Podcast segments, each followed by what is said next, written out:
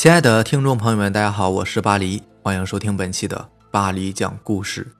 咱们今天晚上要分享的第一篇故事，名字叫做《灵堂噩梦》，作者吉祥海云。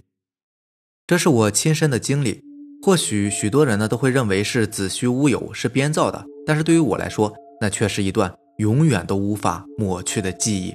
虽然事情已经过去了三十年，但我依旧是记忆如新。我从小呢就很胆小的，对于死人呢有一种莫名的恐惧。隔壁有邻居死了，我从来都不敢去看的。那个痛哭的场景，还有堂屋中间躺着的尸体，再配上恐怖的哀乐，对于我来说就是再恐怖的地方了。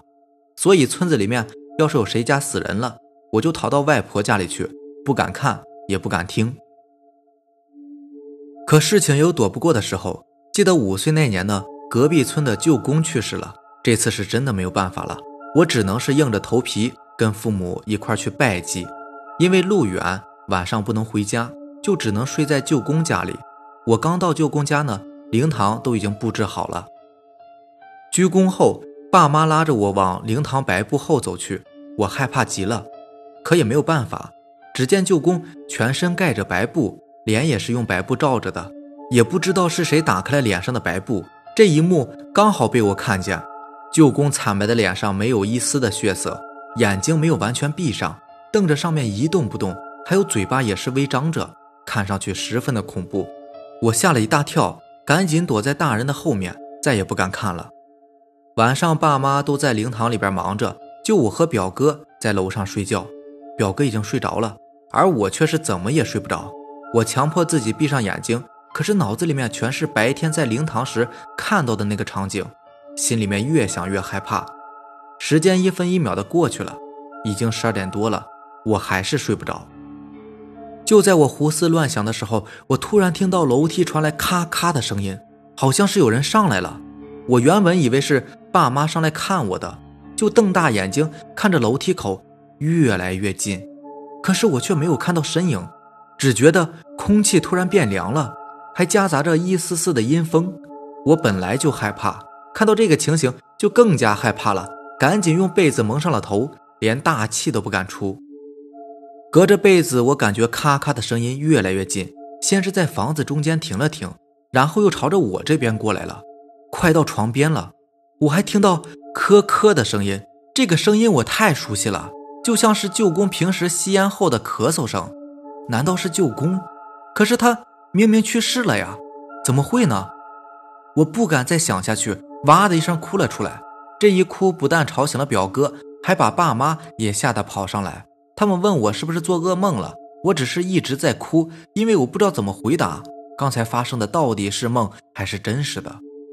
从此以后，这个场景一直在困扰着我。每次想到这件事情呢，那天的场景就会浮现在我眼前。我不知道这个世界上到底有没有鬼魂，但是我相信那天我真的不是在做梦。我所听到的、看到的都是真实存在的。下面这个故事名字叫做《梦真凶》，作者执行结案。这是一个连我自己都不敢相信、也不愿意想起的故事。可是如果我不说出来的话，我怕时间久了之后，我会怀疑这到底是件真事，还是我自己编造出来的故事呢？六年前，我和一个小兄弟在一家餐厅当服务员。这个小弟呢很活跃，那时候还没有女朋友，却特别喜欢小孩子。没有想到，这个貌似很好的习惯却为他带来大祸。那是一天下午六点左右的时候，客人都没有上来，大家闲聊着，小弟突然说肚子有点疼，就请假回住处休息了。到了晚上九点多的时候。隔壁一家花店的老板发现只有七岁大的女儿不见了。那个小女孩呢，经常在两个店之间的空地上玩耍，大家都认得她。好几个没事的同事都帮忙找，结果找到下半夜也没有找到，只好连夜报了警。就这样过了几天之后，有人发现了那个小女孩的尸体，在很远的一条河的废弃的桥下。小女孩死前曾经受过侵犯，这事儿当时在我们那一片轰动一时，发现尸体后的第三天，小弟忽然就被警方带走了。原因是我们不远的一家古玩店的监视器里显示，小弟在当天下午骑自行车回家之前，和小女孩曾经有过接触，似乎还往小女孩手里边递什么东西。而且那天他又请假回家，平时也和小女孩很熟，于是就被带到了刑侦部门。开始几天呢，小弟很是镇定。他坚持说，当天他回家之后就睡着了。问题是谁能为他证明呢？他想了好久，说回家到家门口的时候，有一个推车的老头陷在了铁路的中间，他帮忙推出来的。当时两个人还说了几句话呢。至于监视器里的画面，他说那是他和小女孩开玩笑，要了他正在吃的一粒酸梅。而不是他给小女孩吃什么东西。过了几天，案情突然急转直下。据说因为那个推车的老头久久没能找到，反而从小弟的住处找到了几本的书刊，都是少儿不宜的。而且餐厅里也有人说，那个小女孩平时很喜欢和小弟一块玩，小弟呢也给她买过一些零食。于是警方加大了审讯的力度。我背后听说呢，那个花店的老板很有实力。和本市的高层都是称兄道弟的，他们在丧女之痛的情绪下一直在动作。再后来，小弟就承认了所有的指控。本来是判死刑的，后来听说小弟家里人呢也不断的上访和抗诉，于是改成了无期。过了半年多，我已经是餐厅的主管了。中间呢，我去看望过小弟，尽管我和他相处的不久，只是作为朋友去了一次。后来听说小弟精神有些不正常了，被送到了精神病院。我感慨之下离开了那家餐厅，在一家公司里面跑业务。在跑业务的时间里呢，因为工作的便利条件，我得以经常去看望小弟。因为那次见到他之后，我发现他实在是很可怜。原本青春帅气的小伙子，现在看起来呀，足有我一倍的岁数大。小弟的样子呢，让我心酸不已。说实话，我实在是不能相信他做了那件事情。看黄书嘛，我们都看过的。他对于小孩子的那种喜爱呢，我也能够感觉到，那是一种极其正常的好奇和关爱。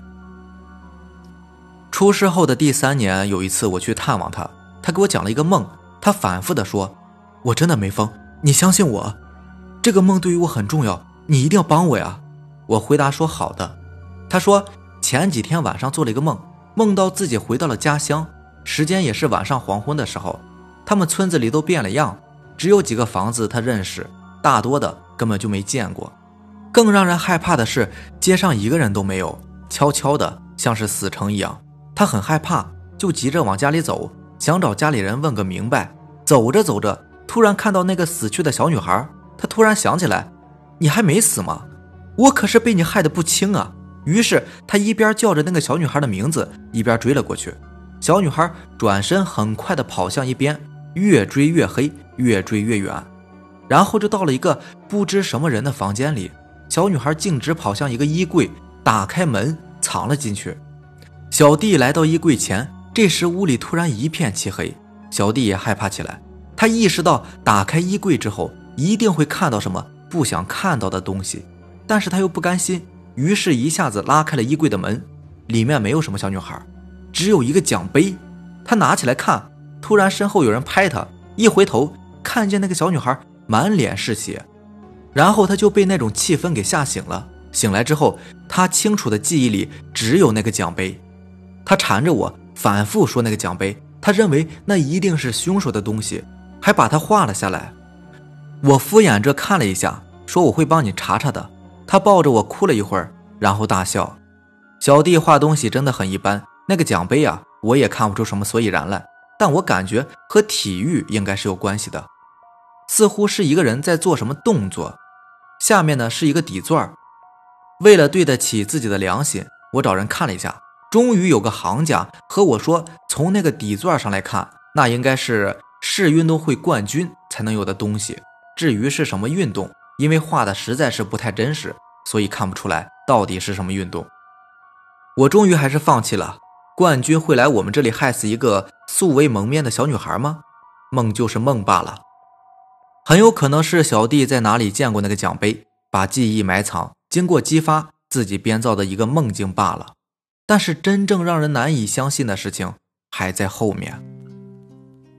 有一天，一个以前餐厅的同事碰到我时和我说，餐厅的厨房失火了，烧死了几个人，老板都跑了，还好你不在，不然呢，不一定什么样呢。我大吃一惊，问了几个感情比较深的人一些情况，他说谁谁死了，谁谁伤了，和我想的一样，死的呢都是厨师，伤的都是服务员，因为位置的关系。着火的时候，服务生呢，因为都比较年轻嘛，离火又远，基本上都能逃生。而厨师啊，大多都是年纪比较大，又离火近，死了三个，只有一个叫做老歪的人没事儿。我信口问为什么他没事啊？同事说，说来你可能不信，他从落地窗口跳到对面去了。我说怎么可能呢？那么远的距离。同事说，面对死亡威胁的时候，人会有很大的潜能爆发的。他说：“我当时看到了，他助跑了几步，然后就突然越过去了，真幸运呐！不过也算得上是心理素质好了，身手也灵活，平时可真看不出来呀。”我听到他的描述啊，不知怎么的就感觉老歪应该是练过三级跳。我对于体育呢不是很在行，也没有什么爱好，但是对于三级跳有着很深的印象，因为上高中的时候。我做不好那一连串的动作，让体育老师呢凶了好久，而且我还判断出老歪不光是练过，而且一定是一个高手中的高手，那个距离都能跳过去，这可不是一般人能够办到的呀！我久久不能平静，瞬间想起几年前小弟的那个关于奖杯的话，我灵感一闪，把小弟的话转了一个角度，正是三级跳的动作，难道？我也突然想起来，老歪本来就不是本地人，来到这里时，平时一直都是不多言不多语的，老实安分的很。可是，一旦喝醉酒之后，就判若两人，似乎是见过什么大世面。更要命的是，我突然想起来，老歪特别喜欢吃酸梅，那东西可不是我们这里人爱吃的呀。难道那天？理智和激动夹杂着感情在斗争。后来我还是找到了小弟的家人，他的一个三姐呢是个人物，在报社工作。我把事情和他说了，三姐极力取证，终于在朋友的帮忙下查出来，老歪呀原来是某市的三级跳冠军。后来因为对小女孩有某种特殊的兴趣，被队里除名了。于是他离开家乡，隐姓埋名来到我们的餐厅。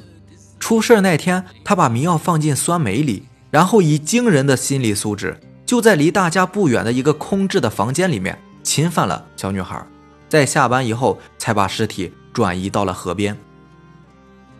警方在他的随身物品里找到了一只奖杯，顺便还查出来他以前干过的几次类似的事件。三姐呢，因此成了名人，受到了报社的表彰。我也很高兴，约了三姐准备一起去见小弟。三姐却很神伤地告诉我说：“几个月前，小弟在医院里自杀了。他自杀本来是有征兆的，医生呢把危险的东西都收了上去，就连牙刷都没有。可是他用书上的图钉磨成了针，挑开了动脉，血整整流了一个晚上。他留下了很多信，大部分都是在说自己是如何被冤枉的等等，也有几封信呢提到了我。”说是谢谢我几年来的照顾，我潸然泪下。我想，我相信他在反复和我说的那一句：“我真的没疯，请你相信我。”好了，以上就是咱们今天晚上所有的故事了。如果喜欢咱们节目呢，就点个订阅吧。行，那让咱们明天见吧，拜拜，晚安。